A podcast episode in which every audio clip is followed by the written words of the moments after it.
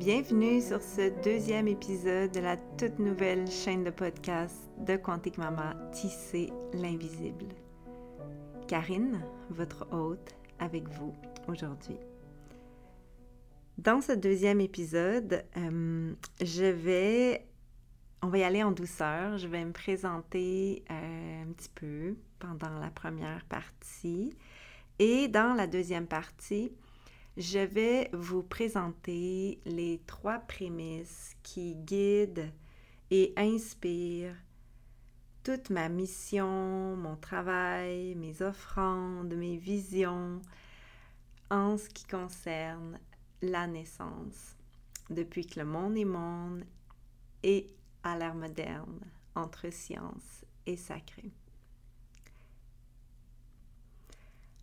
Avant d'aller plus loin, je veux, je tiens d'abord et avant tout à vous honorer et vous dire un merci des plus sincères qui vient du plus profond de mon cœur et aussi de toute l'énergie de ma famille. Euh, par rapport à la réception du premier podcast de la semaine dernière, qui a été écouté par un nombre vraiment impressionnant de personnes et qui a été partagé euh, à maintes reprises avec des mots, des poèmes, des partages tellement bons pour l'âme, pour mon âme, pour l'âme de ma famille. Puis, je veux croire aussi que notre fils Sévan en a reçu un petit peu d'où il est maintenant, dans l'invisible. Wow! Je m'attendais pas à ça. Euh... ouais. Tellement que j'ai appuyé sur enregistrer pour ce deuxième épisode, puis que je sens vraiment une espèce de trac en moi que j'avais pas la semaine passée quand je vous ai enregistré de façon très spontanée et candide ce premier épisode. Alors voilà, merci. Merci d'être là. Merci de ne faire qu'un ensemble, qu'une, tout ensemble, tissé par ce lien invisible qui nous permet d'avancer dans le beau, et dans les moments difficiles. Donc aujourd'hui, dans ce podcast, euh, dans la première partie, je vais commencer par me présenter parce que je pense que c'est important si vous embarquez dans l'aventure avec moi euh, vers ce quoi j'aimerais, je rêve de vous amener dans les prochains épisodes, les prochaines saisons. J'espère que ça va durer des années, cette aventure. Euh, je pense que c'est important que vous sachiez un petit peu qui je suis, d'où je viens, c'est quoi mon chemin. Donc, comment j'ai décidé de faire ça, me présenter, c'est que je me suis dit que dans les premiers podcasts de la chaîne, j'allais profiter euh, de la première partie des épisodes pour euh, vous partager un peu différents, différentes discussions, différents chapitres, différentes choses que, qui, qui ont écrit mon histoire et qui ont fait que je suis devenue qui je suis devenue.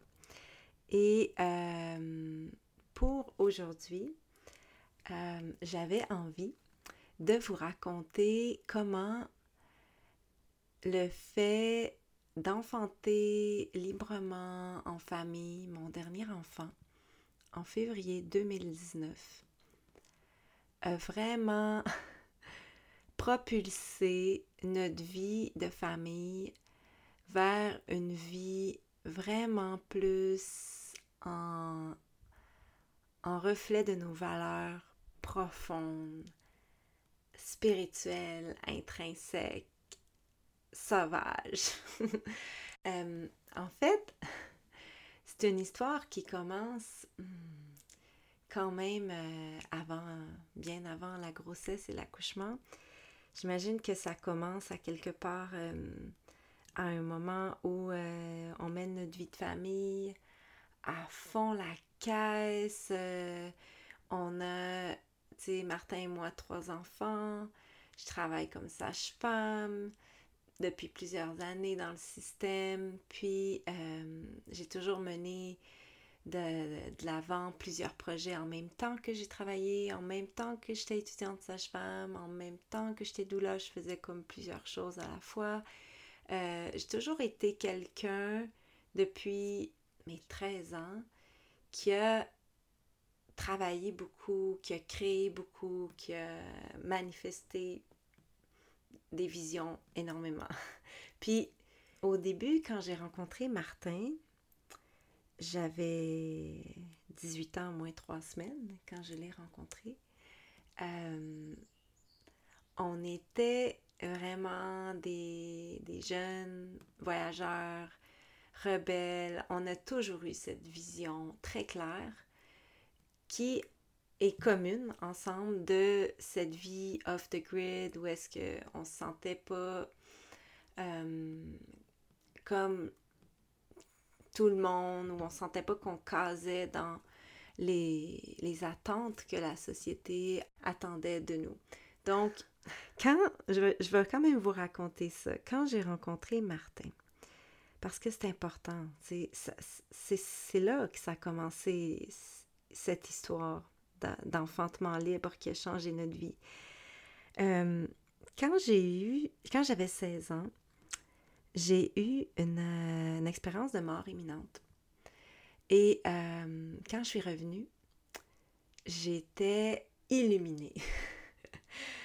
Là, je voyais la vie avec une autre vision. Euh, j'étais, je percevais les dimensions. J'ai intuitivement quitté mon réseau d'amis qui était toxique pour moi, que j'ai réalisé à travers ce passage-là. J'ai rasé mes cheveux le jour même de mon rebirth. Je me suis mis à jeûner pendant plusieurs semaines, un jeûne intuitif, euh, et à méditer, à lire Siddhartha, à avoir des, des expériences de, de méditation transcendantale, mais tout ça de façon vraiment très intuitive. Parce qu'à l'époque, on monte à 96, donc il n'y a pas encore euh, d'Internet dans toutes les maisons, euh, on n'avait pas de cellulaire, il n'y a pas euh, de courriel. Je veux dire, nous, en tout cas, ma famille, on n'en avait pas. puis, bref, c'était vraiment une renaissance très intuitive. Et dans cette renaissance, je sentais très, très, très fort dans toutes mes cellules que j'avais mon âme sœur que j'allais rencontrer bientôt. Puis, je faisais des méditations avec le, symbole du triangle avec mes doigts, que j'enseigne quand même dans mes séminaires maintenant, euh, où je mettais j'enseigne pas cette méditation-là particulièrement, mais j'enseigne ce mouvement-là, puis comment le mettre sur son ventre pour trouver ses ovaires, son, utérus, etc. Je faisais ça du haut de mes 16 ans, naïvement, intuitivement. Je faisais cette forme du triangle qui maintenant, je sais, représente la yoni, le, la yoni, le sanctuaire sacré qui enfante l'humanité. Et je faisais une méditation d'attraction de mon âme sœur. Et je sentais qu'elle arrivait. Puis même que euh, à 16 ans, j'ai vu Martin une première fois dans un spectacle de de Philippe que j'étais allée voir avec un ami. Puis je l'ai vu au loin, il avait les cheveux longs, il avait un chapeau. Puis quand je l'ai vu, j'étais figée, le temps s'est arrêté, c'est comme s'il n'y avait plus personne, qu'il y avait juste lui au loin. Et il y a une voix qui me disait, mais c'est lui, mais c'est pas le moment. Je suis trop jeune encore, c'est pas maintenant. Et euh, ben, j'y ai pas parlé, puis j'étais allée voir le spectacle avec mon ami. Et puis, ben, tu sais, je, saurai plus tard, l'histoire nous le dira, que, tu sais, à l'époque, ben, Martin, il, avait, il a sept ans, euh, sept ans et demi de plus que moi. Donc, euh, à l'époque, lui, il, il menait sa vie de jeune adulte, euh, voyageur, il avait une copine depuis plusieurs années. Donc, effectivement, c'était pas le bon moment.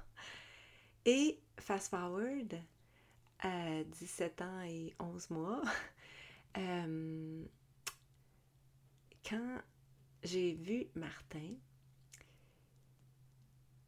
dans un bar où on allait pour euh, jouer des percussions, on jouait des percussions à l'époque. puis il y avait un jam, puis on était au jam, puis là, j'ai vu Martin au loin. Et c'était notre moment. J'ai marché vers lui d'un pas décidé. Je l'ai embrassé sur la bouche, puis je lui ai dit Salut, moi c'est Karine, je suis la femme de ta vie.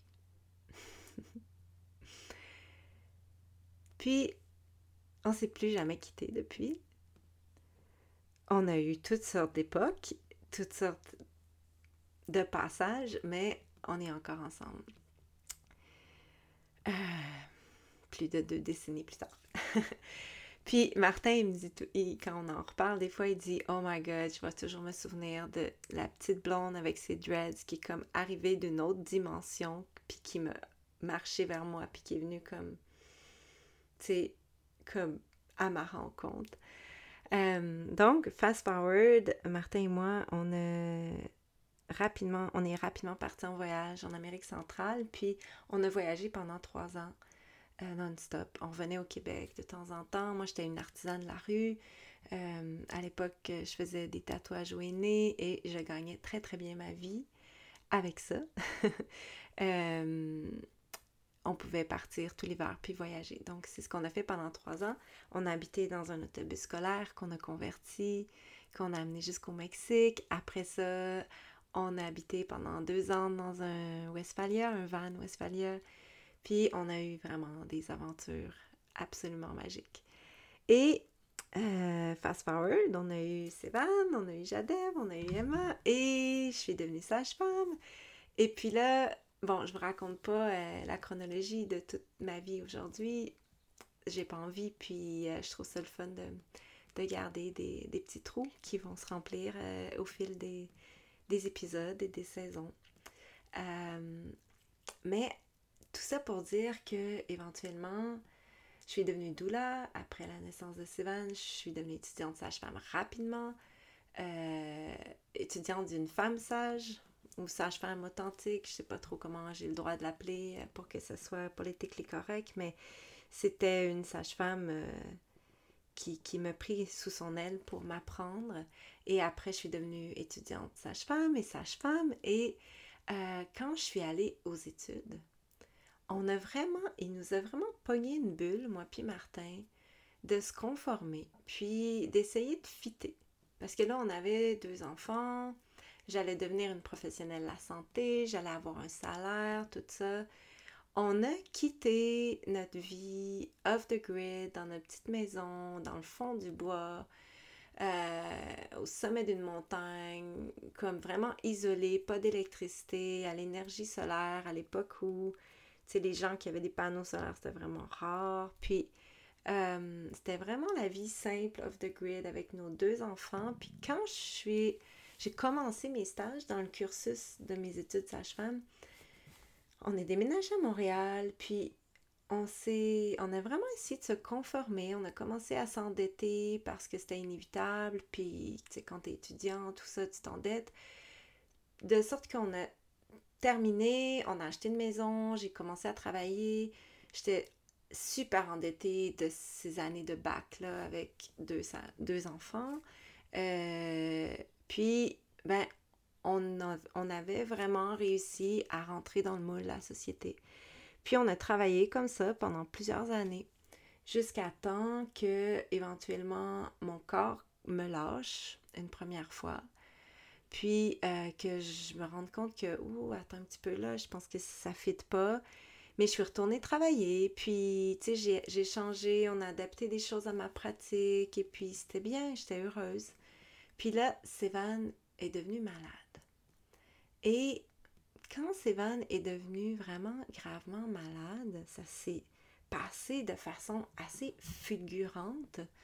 En quelques mois, il pouvait plus marcher, il y avait des chutes vraiment fréquentes. Son cognitif était super affecté parce que lui, le cancer rare qu'il avait touché son cervelet. Donc, le cervelet, euh, moi, je n'avais pas appris à l'école de sage-femme c'était quoi, puis à quoi ça servait. Euh, euh, puis, tu sais, c'est vraiment une partie du cerveau qui est assez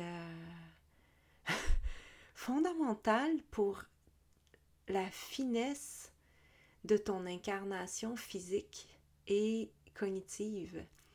Puis, quand tu te mets à perdre les fonctions de ton cervelet, ben, tu perds vraiment beaucoup de finesse, puis tu perds ton équilibre, tu perds ta dextérité, mais aussi ta dextérité au niveau cognitif. Et, tu sais, le deuil a commencé rapidement de notre Sévane avec la maladie quand elle s'est activée de façon violente. Puis, quand j'ai essayé de continuer de travailler dans le système, tout ça, tu sais, de gérer mes émotions. Puis à l'époque, tu sais, j'avais mon... J'avais... Ça s'appelait pas Quantique Maman, ça s'appelait Karine la sage-femme, mais, mais j'avais ma business qui prenait vraiment de l'ampleur. Puis qui, tu sais, c'était beau, c'était bon, c'était lumineux, ça me donnait vraiment comme une belle... Euh, ça m'amenait beaucoup d'énergie positive pour, tu sais, malgré tout continuer, malgré la maladie, tout ça. Sauf qu'à un moment donné, tu sais, est devenu tellement malade que, que j'ai dû arrêter de travailler, tu sais. Mais la vie qui fait bien les choses, je pense, en général, euh, nous a fait un cadeau, une surprise. je suis devenue enceinte de façon surprise pour la première fois depuis que j'étais avec Martin. Puis nous, euh, ben, je vais vous le dire là, parce que je suis je suis assez fière de ça. On a toujours utilisé la méthode symptothermique pour, comme contraception. Et quand Sévan est devenu malade, euh, ben, on baisait plus.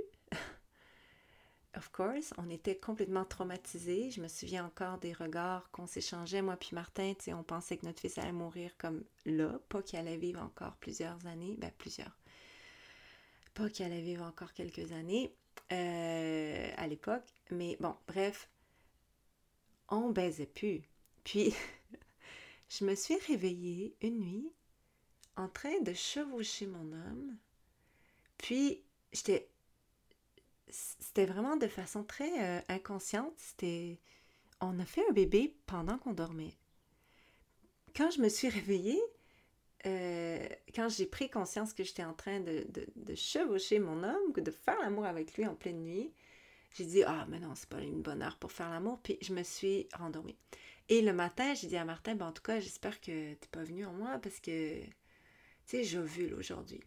Puis il a dit Ah non, tu sais, je pense pas, là, comme Manon, tu t'es enlevé super vite, puis tout ça. Tu m'as juste titillé, qui disait. Donc, ça reste comme ça, euh, tu sais, on est en oncologie euh, plusieurs jours, semaines, etc. Ben, deux semaines plus tard, j'étais enceinte. Et j'étais en état de choc. J'ai un billet là-dessus euh, sur mon blog, une grossesse surprise, et si le moment était juste parfait, ou je sais plus, en tout cas, quelque chose comme ça. Puis, mais j'étais vraiment en choc. Puis, quand j'ai finalement comme accepté cette grossesse, euh, qu'on a décidé d'écouter le cœur avec le Doppler, chose que moi je, préfère pas faire pour mes grossesses. On l'a écouté avec le Doppler parce que j'avais ce besoin. Martin, c'est Martin qui me disait Garde, on va écouter. Je pense que ça va t'aider d'entendre le cœur. Puis effectivement, il avait raison. Il est vraiment souvent plein de sagesse comme ça. Quand j'ai entendu le cœur de ce bébé-là, mon cœur a explosé de bonheur. Puis, j'étais vraiment contente d'accueillir un enfant, même si c'était pas le moment idéal, même si c'était une grossesse surprise, qu'on n'avait pas fait de préconception, etc. Puis, ben, quatre jours après, je me suis levée, puis j'ai dit à Martin, je pense que le bébé, il est plus là je le sens plus, je pense qu'il est mort, puis j'ai besoin d'aller faire un écho. Puis c'est quand même curieux parce que j'ai un Doppler dans mon, dans mon sac de sage-femme, puis jamais je me suis dit, je vais essayer d'écouter le cœur à nouveau. Euh, je pense que j'avais besoin du visuel. Puis j'ai appelé ma collègue sage-femme tout de suite. Je pense que le jour même, j'avais rendez-vous. Puis, ben, j'apprenais que mon bébé, il était décédé. Puis, bref, j'ai écrit là-dessus, j'ai un billet qui s'appelle, qui s'intitule Une fausse couche pleine de grâce, où j'explique comment j'ai choisi de, de porter le bébé, puis de le laisser partir. Puis que finalement, après quelques temps, ben, j'ai décidé de l'aider un peu, puis qu'on on, a réussi à, avoir un, un bel accouchement, je, veux bien l'appeler comme ça, d'un petit bébé mort euh, autour de 11 semaines. Euh, à la maison.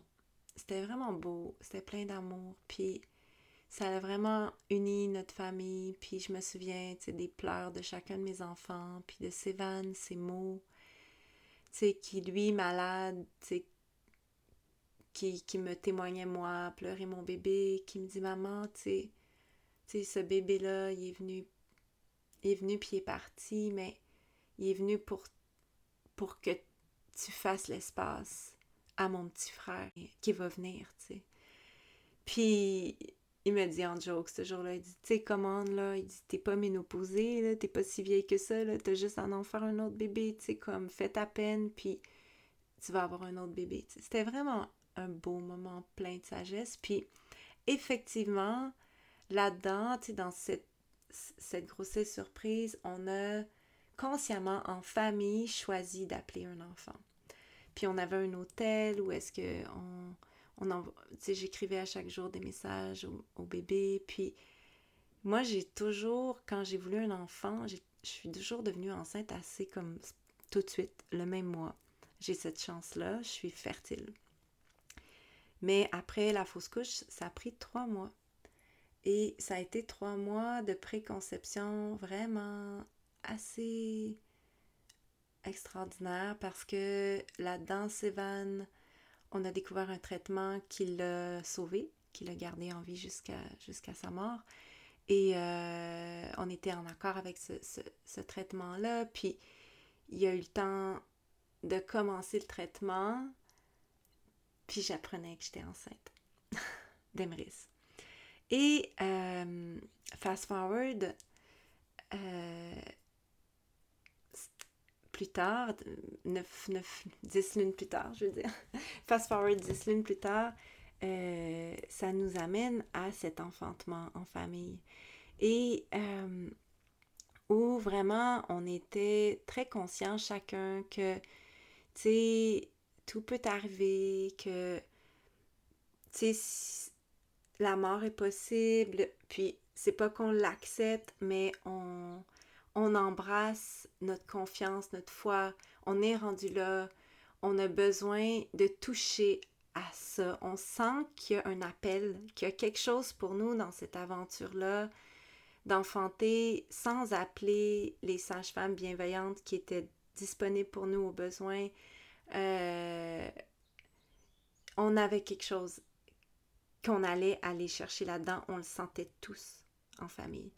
Et euh, bon, j'avais une doula avec moi qui était là pour euh, s'occuper de, d'Emma pendant l'accouchement, mais ça s'est. C'était un accouchement qui s'est vraiment super bien passé, qui était beau, qui, qui était lumineux en plein mois de février. les filles sont parties à l'école. J'ai, j'avais rompu un feuillet dans la nuit. Puis quand les filles sont parties à l'école, les contractions commençaient. Puis je me disais, waouh, c'est parfait, tu sais. On va avoir le bébé avant que les filles reviennent de l'école. C'est cool, on n'aura même pas besoin d'appeler d'appeler d'appeler la doula, tu sais, comme Sévanie là, il est dans sa chambre, tu sais, il porte l'espace. Euh, mais finalement, ça a été mon plus long accouchement euh, parce que j'avais un utérus pendulum. Bon, un utérus pendulum, c'est. Tu si on peut euh, faire ça vite euh, comme explication, c'est un très très gros utérus qui, qui, a tendance à pendre comme en avant de la symphyse un peu. Et c'est assez fréquent quand on attend un quatrième, cinquième, sixième bébé. Parfois même, ça peut arriver au deuxième bébé, mais euh, surtout quand il y a eu des grossesses rapprochées.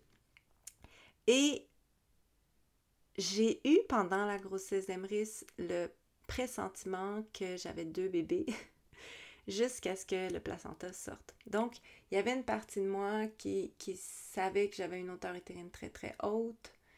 Euh, j'avais une hauteur utérine à 44, 45 à 39 semaines.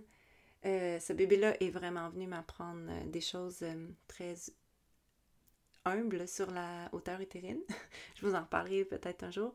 Mais, mais tu sais, j'avais ce sentiment que ce bébé-là, il était accompagné.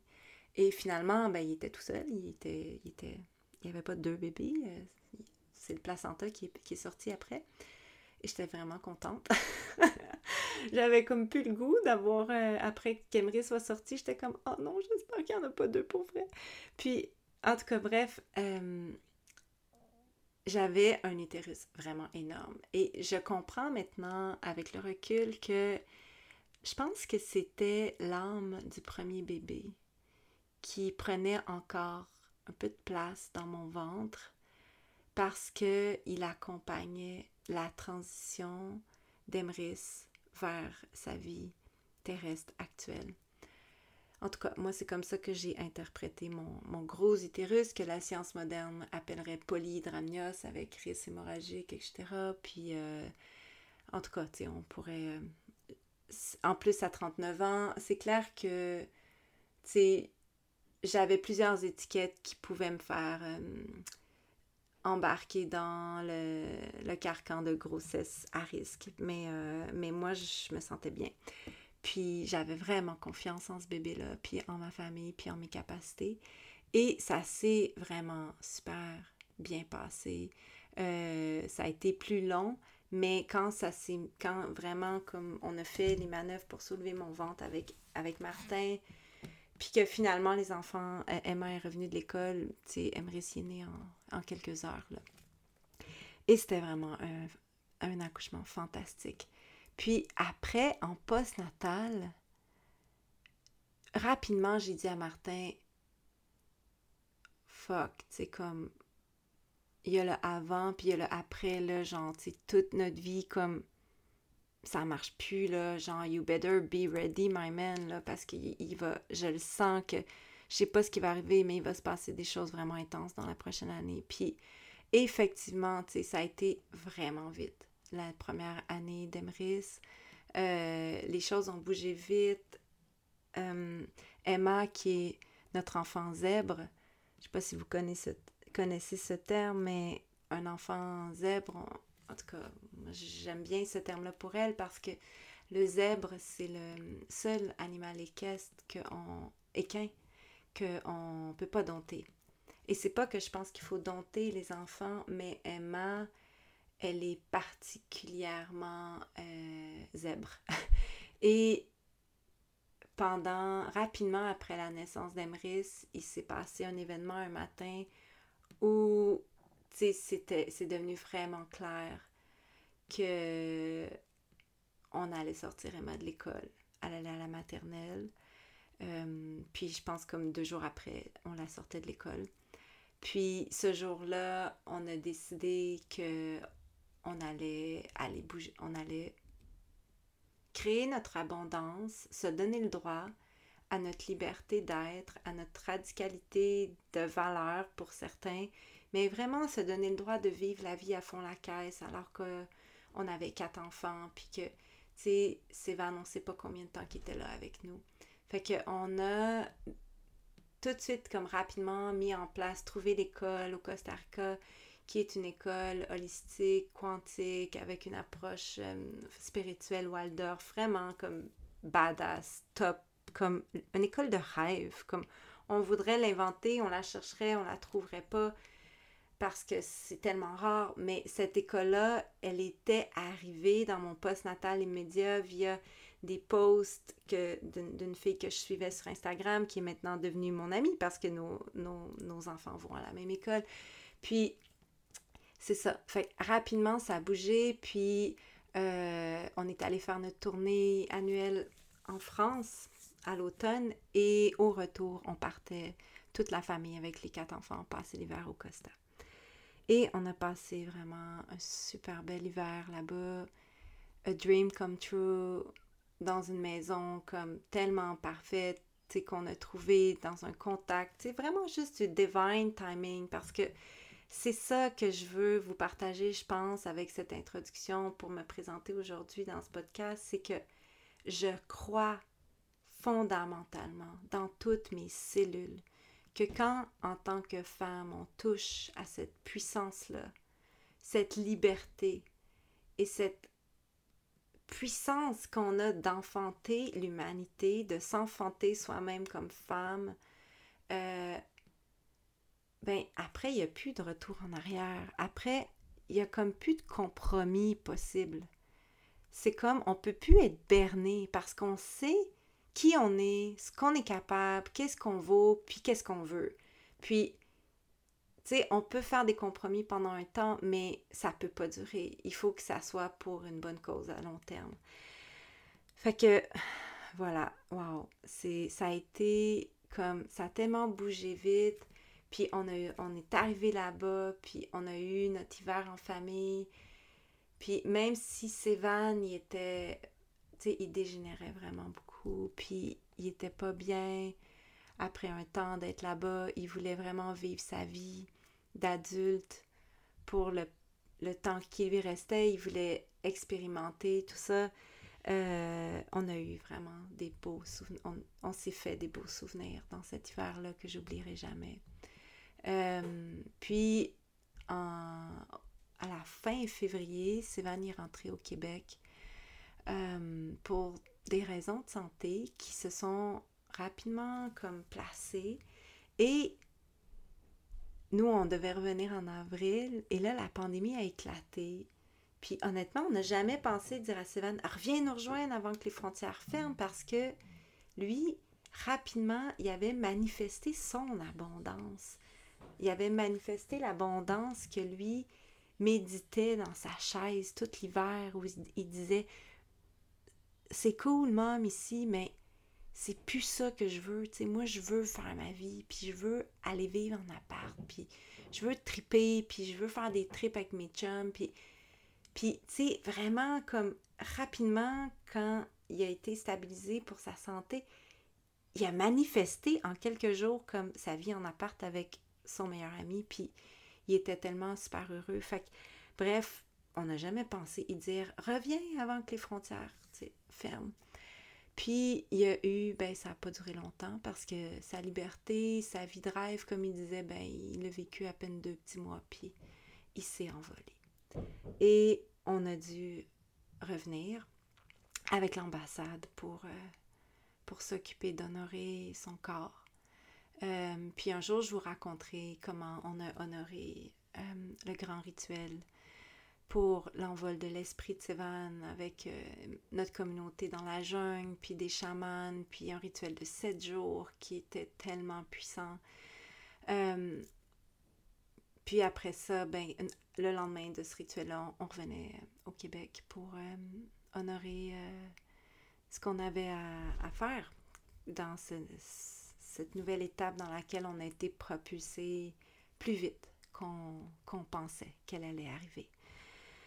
Et depuis, donc, on est au Québec et on tisse le deuil de notre fils, on tisse notre nouvelle normalité, une normalité qu'on trouve, je pense, encore assez ennuyante sans vannes mais qu'on apprend à aimer avec la grâce puis la résilience inspirée par sa force. Et euh, c'est ça, on est là au Québec en ce moment. puis on espère pouvoir retourner dans la jungle éventuellement un jour. Mais les frontières sont fermées. donc voilà, donc c'est ça. C'est vraiment en ce moment, je pense que la pandémie qu'on vit, les frontières qui sont fermées, qui vont peut-être réouvrir, qui vont peut-être refermer, le masque qui devient un peu la nouvelle normalité pour certaines personnes dans certains lieux. Euh, je vois ça vraiment comme des messages de Pachamama, la Mère Terre, qui nous met dans nos chambres, puis qui nous demande de mettre nos projets, nos désirs un peu sur pause, de dire là t'es où t'es, puis voici ce que t'as à faire, tu sais, c'est ça que t'as à faire. Puis continue de manifester, puis de, de rêver, mais pour le moment, fais juste être où est-ce que t'es, puis accepter que c'est fucking intense, puis ça bouge vite, puis on est transformé, on est fragmenté. Tu sais, comme. Tu sais, peut-être que vous, vous vivez pas un deuil ou, tu sais, des choses super. Euh, des épreuves hyper dramatiques pour vous, puis.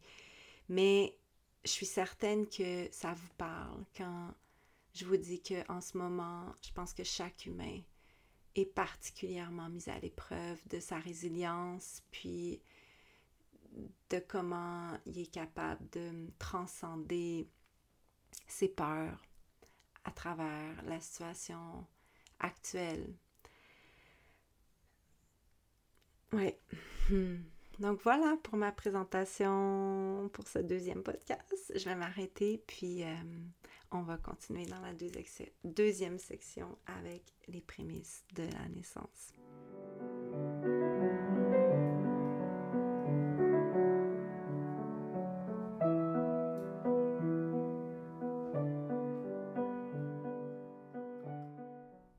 Maintenant, j'aimerais ça qu'on plonge ensemble dans les prémices dont je vous parlais à l'introduction qui inspirent chaque mot, chaque texte, chaque vision, chaque partage que j'ai entourant la naissance.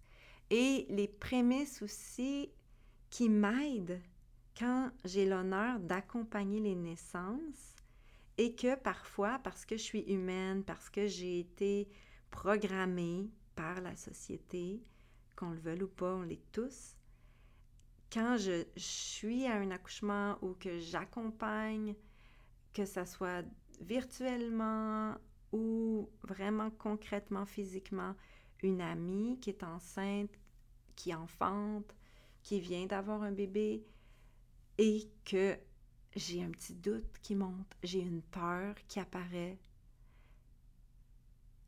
eh bien, je me ramène toujours à ces prémices-là pour aller euh, tricoter la peur, danser avec elle, voir ce qu'elle peut m'enseigner, puis voir si elle est vraiment réelle, cette peur-là, ou elle est construite par des trucs qui viennent de, de mes programmes, puis que je peux comme déprogrammer avec ces prémices-là.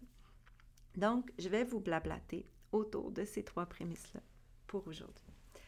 La première, et si vous allez sur mon blog quanticmama.com, Q-U-A-N-T-I-K-M-A-M-A.com, vous allez arriver sur la première page et ça va être écrit Ce blog est inspiré de trois prémices. La première, la naissance est un processus physiologique normal, intime, sexuel et sécuritaire. OK. Je m'arrête ici. Depuis que le monde est monde, les femmes enfantent l'humanité. Ça fait des milliers et des milliers d'années que l'humain se reproduit grâce à la sagesse et à la sécurité ancestrale innée comme un blueprint dans chacune de nos cellules à travers nos chromosomes double X parce qu'on est né avec un utérus, enfante l'humanité. It's not a big deal. Mon amie Stéphanie Saint-Amand, qui est malheureusement décédée, disait bah, C'est presque banal à coucher, là. Je ne sais pas pourquoi on en fait un big deal comme ça. Puis, elle avait raison. au début, quand j'étais plus jeune, puis que je l'entendais dire ça, je disais, banal, mais non, mais c'est pas banal, c'est extraordinaire, c'est, c'est fantastique, c'est un nouvel humain qui arrive sur Terre, on est transformé. Mais oui, Karine, mais comprends-tu à quel point c'est banal? Parce que c'est l'histoire de l'humanité. Et Stéphanie, elle disait, puis elle en parle dans sa thèse, elle disait, une thèse absolument extraordinaire, je vous mettrai le lien, euh, le titre et le lien sous l'audio. Euh, donc, elle dit, à la première page, je pense, de sa thèse, elle dit, si on mettait sur 24 heures l'histoire de l'Homo sapiens, eh bien, ça fait juste 40 secondes qu'on craint autant les naissances. Imaginez-vous ça fait pas une minute qu'on a peur des naissances, sauf que nous, là, petits humains mortels de l'ère moderne, on est né dans cette même pas minute-là. On est né, on vient d'une lignée de femmes à qui on a dit, ben, premièrement, si on remonte à pas tant loin, hein, même les sages-femmes appelaient les femmes qu'elles accompagnaient leurs malades. Donc, on vient d'une lignée de femmes où on disait aux femmes enceintes qu'elles étaient malades, et puis qu'elle devait être sauvée par le bon médecin sauveur et l'Église qui allait la coucher et la délivrer de son, du placenta du bébé. Et on, est, on a été porté dans les ovaires de notre mère, dans le ventre de notre grand-mère, en étant programmant comme ça, programmé comme ça. Ensuite, dans le ventre de notre mère, qui elle était programmée aussi des ovaires de sa mère, dans le ventre de sa grand-mère à elle. Et puis là, on arrive à nous, petits humains mortels à l'ère moderne, programmés depuis toute une lignée de femmes à craindre la naissance, à ne plus lui faire confiance. Parce qu'on a oublié que depuis que le monde est monde, les femmes enfantent l'humanité. Donc c'est un processus physiologique normal, intime. Ça veut dire que ça appartient à la famille. C'est, on, fait nos enfants dans l'intimité de notre relation avec la personne qu'on aime le plus au monde. Bon, dans un monde idéal, hein? il y a toutes sortes de façons de faire de bébés maintenant, mais, mais bon, ramenons ça à la source. On fait notre enfant avec notre personne, puis on le laisse pousser dans notre ventre. Il n'y a personne qui vient nous voir pendant dix lunes à chaque jour, cogner à toute heure, toute seconde pour dire T'oublies pas de nourrir ton bébé, là, hein? T'oublies pas de dire à ton placenta de nourrir ton bébé. T'oublies, t'oublies pas de nourrir ton bébé, là. Il n'y a personne qui fait ça. Pourquoi? Parce que ça se fait tout seul. Puis oui, des fois, ça chie. Puis oui, des fois, il y a des situations particulières, des pathologies. On ne nie pas ça. C'est pour ça que la science existe, thank God. Quand moi j'ai eu mon, mon, dernier enfant, euh, j'avais des problèmes cutanés, je voulais me couper les jambes, j'étais en train de virer folle. Je suis allée voir une gynéco qui a été extraordinaire, qui m'a accueillie, qui m'a pas jugée parce que j'avais pas de suivi de grossesse, puis au Seigneur, j'avais 39 ans. Euh, elle m'a juste accueilli le cœur ouvert, puis elle m'a donné ma petite pilule bleue que j'ai pris pendant deux semaines et qui m'a sauvé la grossesse. Thank God, we have science. Mais attention à ne pas appliquer la pathologisation de la physiologie à toutes les femmes qui sont enceintes et qui enfantent. Parce que c'est un processus normal, intime, qui appartient à la famille. Et il faut ramener ça aux familles, ce pouvoir-là. Et c'est pour ça que je fais tout ce que je fais, que je me lève tôt pour écrire, que je réfléchis mille fois par jour à des trucs concernant la naissance, que je laisse les visions venir, que je fais ce podcast. Et c'est sécuritaire. OK? C'est sécuritaire. Si une femme est bien nourrie, en santé, bien entourée, qu'elle enfante son bébé dans un territoire de naissance qu'elle a choisi, avec les personnes qu'elle a choisies et qui croient en elle et, qu'elle sait qu'ils croiront en elle encore quand elle n'y croira plus au sommet de son vortex et qu'elle pensera mourir, eh bien, dans un contexte comme ça, l'enfantement est excessivement sécuritaire. Puis, je vais vous faire un podcast où je vais vous parler du vortex de la naissance une étape à la fois. Et je fais une petite parenthèse ici, au sommet du vortex, la femme, quand elle est complètement fragmentée, toute ouverte, c'est pas toutes les femmes qui vont raconter ça, mais euh, quand on se prépare avec vraiment la conscience puis la spiritualité, euh, comme la plupart des femmes avec lesquelles je travaille dans, ma communauté privée pour ma préparation virtuelle à la naissance, il y en a énormément de ces femmes-là qui, une fois arrivées au sommet du vortex et qu'elles sont fragmentées, vont vivre une espèce de décorporation qui est associée, je pense, et c'est pas juste moi qui pense ça, à la diméthyltryptamine, qui est une hormone euh, qui, qui, qui qui donne des expériences vraiment transcendantales, multidimensionnelles. Et la femme va comme sortir de son corps.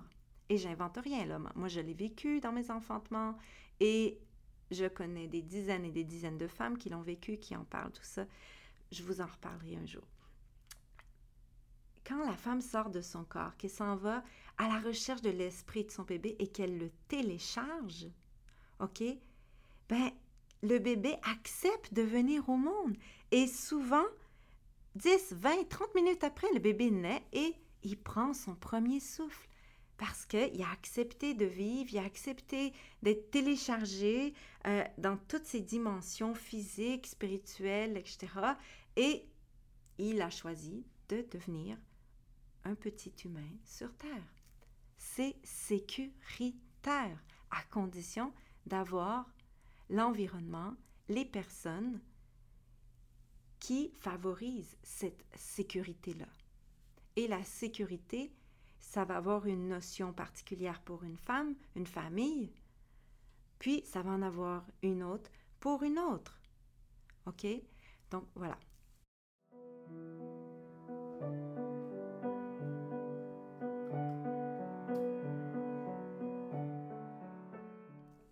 Deuxième prémisse femme ou personne enceinte a tout ce qu'il faut en elle pour enfanter son bébé et le placenta qui vient avec.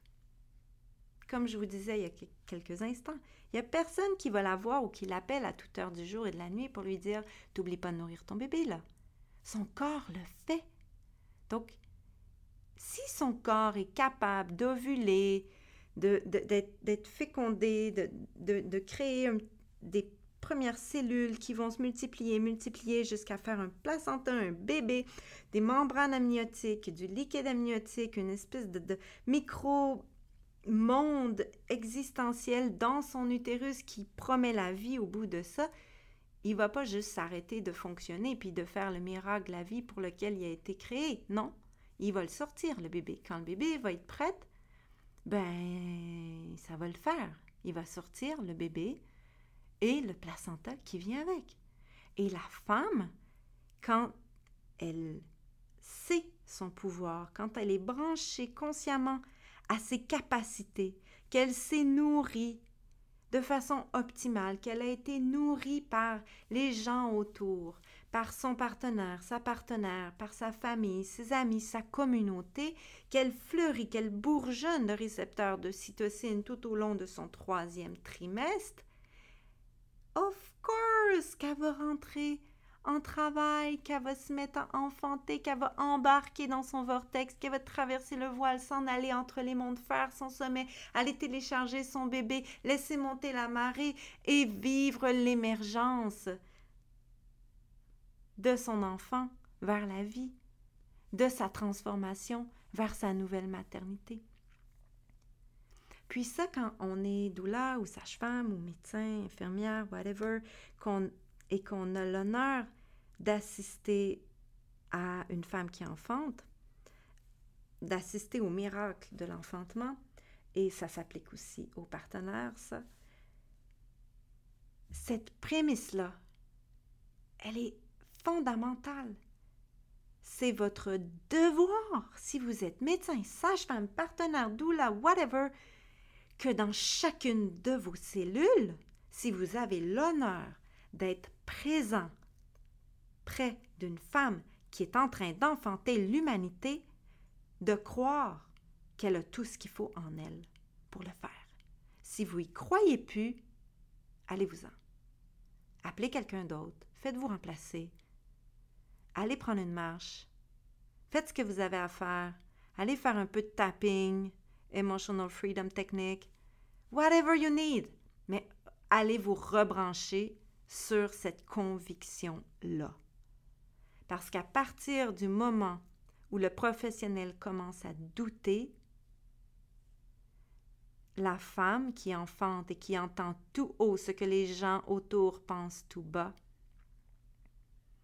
elle va potentiellement ressentir ce doute-là, puis ça pourrait, si elle a ne serait-ce qu'un petit brin de vulnérabilité dans sa confiance dans ce moment-là, ça pourrait faire tout chambouler le reste de l'accouchement. OK?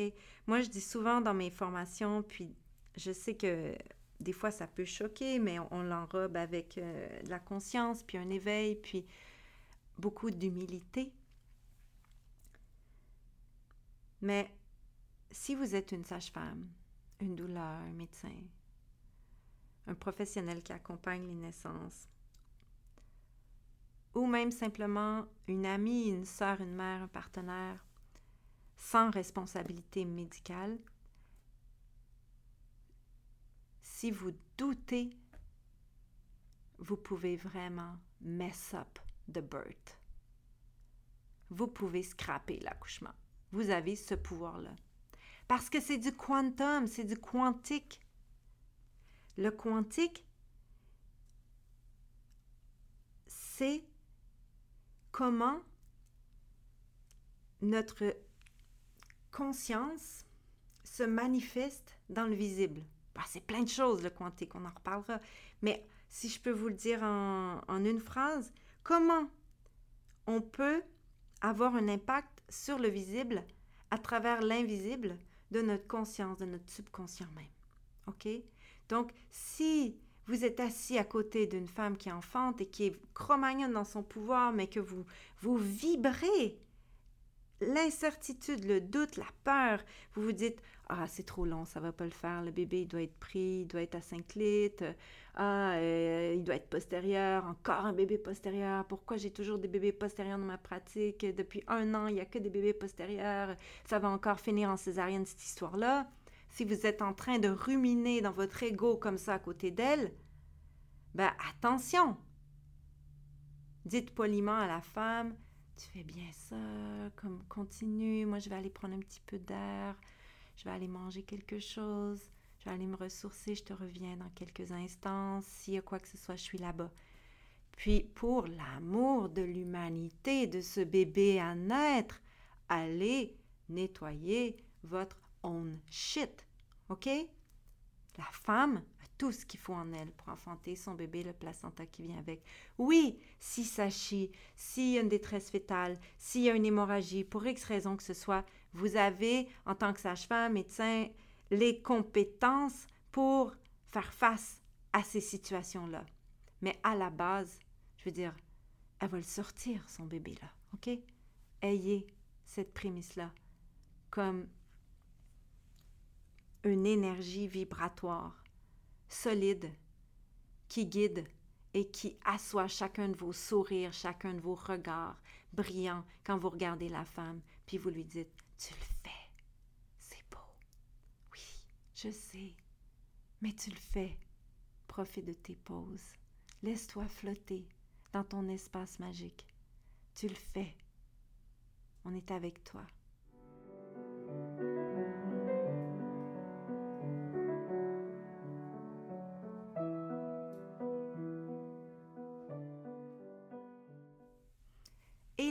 Troisième prémisse. Les bébés ont la force et la sagesse de naître.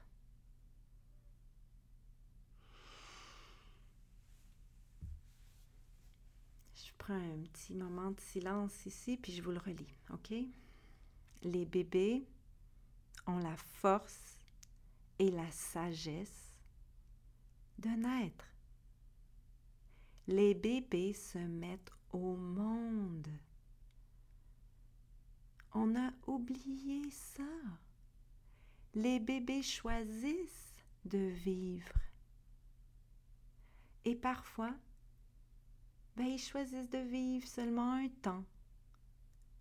Seulement huit lunes, neuf lunes, quelques lunes, un petit mois de vie, un an, dix ans, quinze ans, vingt ans, whatever. OK?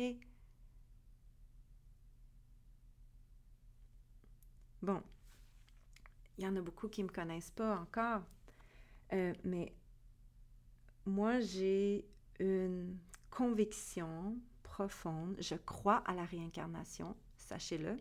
Si vous pensez que la réincarnation, tout ça, que l'esprit, etc., c'est rien, vous ne devriez pas écouter mon podcast parce que je crois au karma, à la réincarnation. Je crois qu'on vient ici pour vivre des expériences terrestres. Puis des fois, on ne comprend pas. Puis j'ai pas compris pourquoi mon fils il a vécu cette expérience terrestre-là, mais je crois quand même qu'il est venu en sachant que c'était ça, puis que nous, lui et moi et son père, quand on a signé pour cette grossesse, cet enfantement, cette vie qu'on a eue ensemble, ben on le savait qu'on allait vivre ça. Dans la big picture, du grand tout, du partout, du partout, on le savait consciemment, en tant que simple humain mortel, on ne le savait pas. Puis on en a souffert et on va en souffrir encore. Mais je crois que les bébés choisissent de vivre et qu'ils ont la force et la sagesse de naître et qu'on peut les faire confiance, leur faire confiance. Bien sûr, notre rôle, c'est d'être à leur écoute, notre rôle, c'est d'entendre les messages. Et parfois, les messages, ça va être l'intuition d'une maman qui nous dit euh, à 39 semaines, il faut qu'il sorte mon bébé. Il faut qu'il sorte parce que hum, c'est fini là. Il peut plus être dans mon ventre, je le sens. Il va arriver quelque chose. Ben, on va la tricoter cette intuition-là, puis on va voir où elle nous amène. OK? Parfois, on va parler, puis la femme va dire Ah non, finalement, non, non, finalement, ça va. Puis parfois, c'est tellement fort que c'est vibratoirement palpable dans la pièce, et puis on se dit Ok, ben, le plan, c'était que t'enfantes comme spontanément, mais, mais maintenant que tu as ça, puis que ça t'habite, puis que ça te réveille la nuit depuis deux jours, ben allons-y, on va faire une induction, on va essayer des trucs, puis on essaie de, de dire à ce bébé-là qu'il est temps qu'il sorte. Puis, ah, ben finalement, euh, à peine euh, ces mots-là dit, euh, les, contractions commencent, puis on fait un petit, quelques petits trucs pour, pour encourager un peu plus le processus, et le bébé naît, puis tout va bien. OK, moi, des histoires comme ça, j'en ai eu. Donc, des fois, ça va venir avec l'intuition, des fois, ça va venir avec Oh, la femme enfante, on écoute un cœur, ça va pas. Euh, on fait quelque chose, puis le bébé naît, puis il est vivant, OK? Mais les bébés nous donnent des signes. Moi, je les vois un peu comme des dauphins. Ils ont cette capacité dans le ventre de leur mère, la source de l'humanité, de communiquer vibratoirement à travers leur mouvement, à travers leur présence physique, mais aussi à travers leur vibration euh, qui, est ressentie par la maman, par l'autre parent, par la sage-femme, le médecin, s'il est dans cette espèce de relation quantique spirituelle avec le couple, au-delà de ses responsabilités de remplir sa feuille OBS 4, puis son autre feuille OBS, puis whatever son dossier que ce soit, OK? les bébés ont la force et la sagesse de naître. Ce sont comme des dauphins. Ils communiquent par leurs mouvements, par la réceptivité quand on pose les mains, nos mains sur le ventre de leur mère, puis que, oh, ils bougent, ou ils bougent pas, ou, ah, soyons attentifs à ça. Et quand les bébés naissent et qu'ils poussent leur premier cri, c'est pour moi la plus belle symphonie du monde. C'est vraiment le miracle de cette âme qui est venue d'on ne sait où, nous, en tant que mortels, mais qui est venue, je veux croire, du grand tout, qui est dans le partout, et qui a accepté de revenir à nouveau dans un corps physique pour vivre une expérience et s'enrichir en tant qu'âme qui fait partie du grand tout de Pachamama, notre mère, la mère Terre.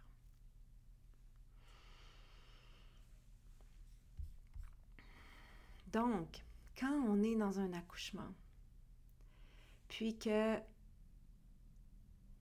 par exemple, le bébé, euh, si la sage-femme ou le médecin fait un examen, il se rend compte que, ah, il est mal placé. Mal placé pour qui, d'abord? Bon, ok, j'ai déjà eu un bébé mal placé, si on, accepte ce terme-là, et euh, ça fait excessivement mal. Donc, je suis pas en train de dire que ça n'existe pas, puis que c'est pas un problème, et puis que hum, c'est pas une douleur qui est euh, aiguë et, et qui frôle un peu la normale quand on a déjà enfanté avec un bébé qui fait juste sortir euh, sans, sans se perdre en chemin, comme j'aime dire. Mais quand, par exemple, on prend ça, OK, on a, en tant que sage-femme ou médecin, ou même doula, ou même partenaire, ou même la femme, on est devant un Y. On peut aller d'un côté, puis tout à coup dire bon ben l'accouchement est normal jusqu'à preuve du contraire euh, là maintenant c'est plus normal parce que le bébé est tout croche euh, il s'est perdu en chemin euh, il faut faire des interventions blablabla bla, bla, faire une épidurale ou whatever aller le, le, positionner avec nos doigts puis tout ça ça peut être valable ok? Puis on peut aussi se dire ok ben l'autre bord du Y je sais pas c'est quoi qui se passe.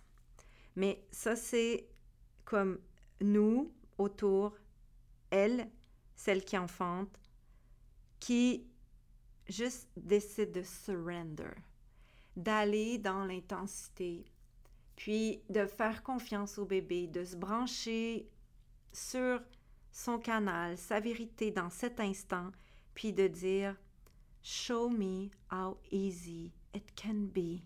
Juste, je décroche. Moi, quand j'ai enfanté Dema, qui était mon bébé euh, à 5 litres défléchi, euh, oh Seigneur, j'avais l'impression que mon bassin allait fondre en quatre. Puis, euh, j'étais chez moi dans ma piscine, puis il y avait deux sages-femmes tout à fait bienveillantes autour. Puis, j'ai regardé ma sage-femme, puis j'ai dit, mais il y a quelque chose qui va pas, il y a quelque chose qui va pas, je le sais, c'est pas normal, qu'est-ce que je sens, blablabla. OK. Puis, euh, ben, la sage-femme, on remonte à une autre époque, hein. elle m'a examinée. Et elle m'a donné des informations qui, euh, bon, qui, ont, qui étaient correctes, là. Elle m'a juste dit, bon, ben finalement, t'es à 6, puis ton bébé est à 5 litres, puis défléchi. Et moi, comme sage-femme, je savais très bien ce que ça voulait dire. Puis là, j'ai pensé à toutes ces femmes que j'avais vues avec une situation comme ça, puis là, qui avaient fini en césarienne, puis ah Seigneur, là, je me suis vue d'un côté du Y, prendre, sortir de chez moi avec l'ambulance, puis là, les, voisins qui disent ah, ah, ah, la sage-femme qui veut accoucher chez eux, hein, ça y apprendra. Puis là, que je m'en vais à l'hôpital, puis que finalement, j'ai une césarienne.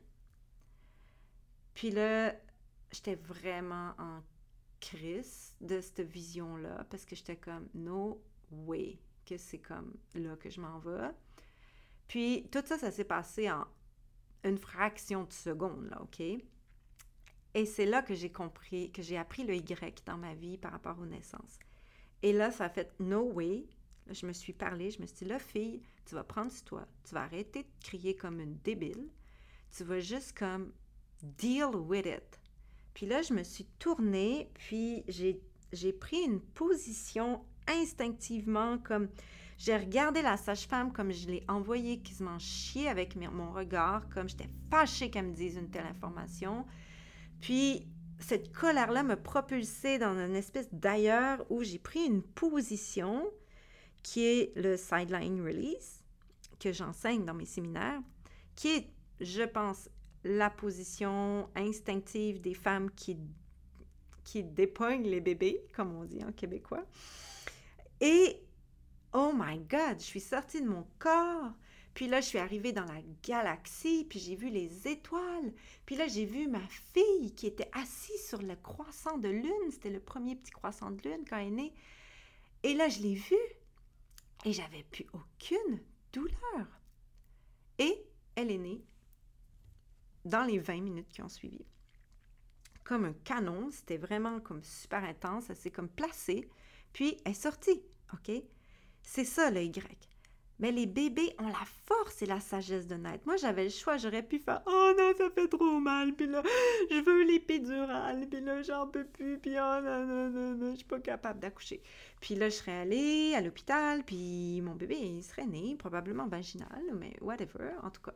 Puis, mais non, j'ai choisi d'aller l'autre bord, dans l'inconnu, dans le mystère d'accepter de, vivre cette espèce de mort quantique dans cette intensité que je trouvais anormale pour avoir déjà enfanté deux fois avant. Et ben, j'ai finalement réussi à enfanter mon bébé.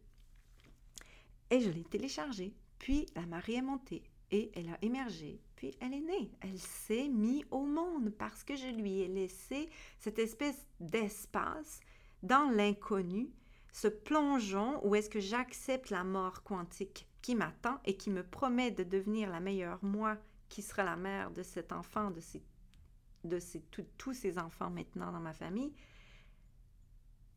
eh bien, parce que j'ai choisi ce côté-là, elle a eu, elle aussi, le cadeau de me montrer qu'elle avait la force et la sagesse de naître.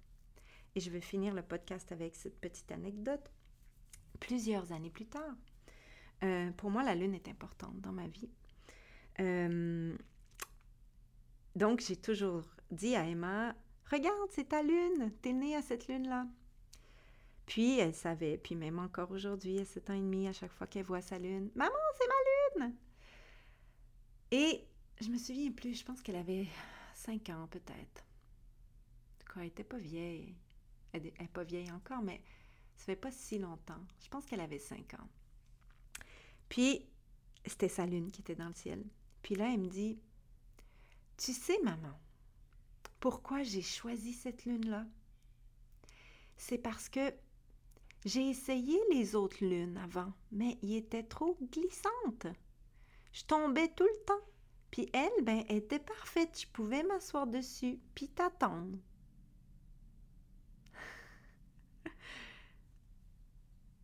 ouais, voilà.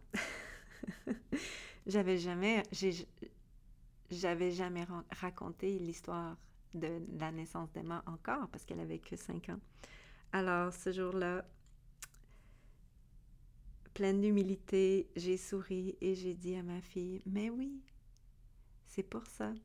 Puis moi, ben, je t'ai trouvé parce que j'ai réussi à sortir de mon corps pour aller te rejoindre dans les étoiles. Et puis c'est pour ça que ton deuxième nom, c'est Stella Luna. bon, allez, je vous laisse avec ça. Merci de m'avoir écouté pour ce deuxième podcast. Puis à la semaine prochaine. Namasté.